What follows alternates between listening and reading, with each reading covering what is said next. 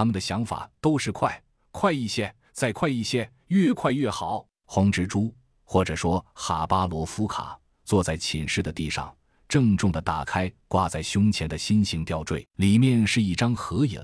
他站在一位中年大婶旁边，大婶坐着，笑着。那是他的母亲，此刻正陷在保护伞手里。哈巴亲了亲吊坠，眼角流下两行眼泪。其他的所有人，每个人都有每个人的心事。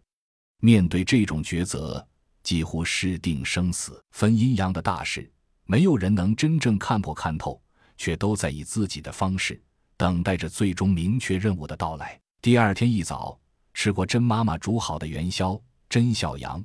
洛奇等人收拾好衣服，出门往指挥中心走去。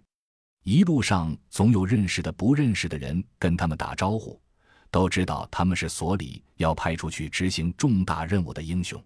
看着周围越来越完善的设施、玩耍的孩子们、劳作建设家园的人们脸上露出的会心笑容，甄孝阳觉得所有的付出都是值得的。与洛奇对视一笑，毅然走进了指挥中心会议室。大门紧闭着，里面已经坐满了人。团队和研究所的主要骨干力量齐聚一堂，等待着上级的命令。主持会议的是吴所长，见众人都看着自己，清了清嗓子，开门见山的道：“情况大家都知道了，我就不再多说。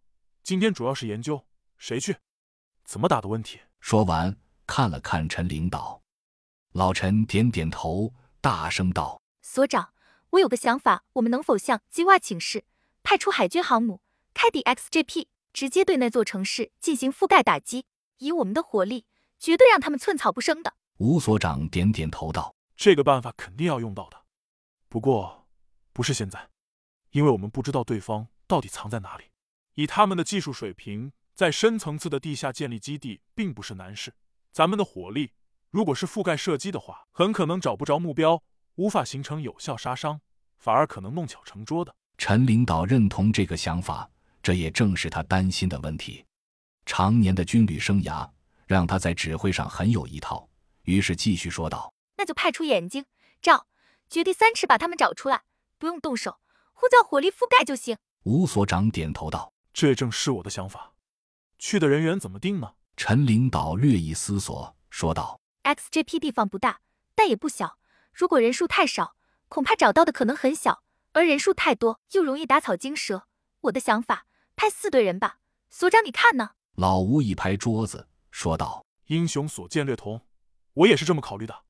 每一组都要保证战斗力，同时要有第一时间判别形势的能力。”说完，扫视了一圈，问道：“谁愿意去？”轰的一声，所有人都站了起来。大是大非面前，这就是战士的觉悟和信念。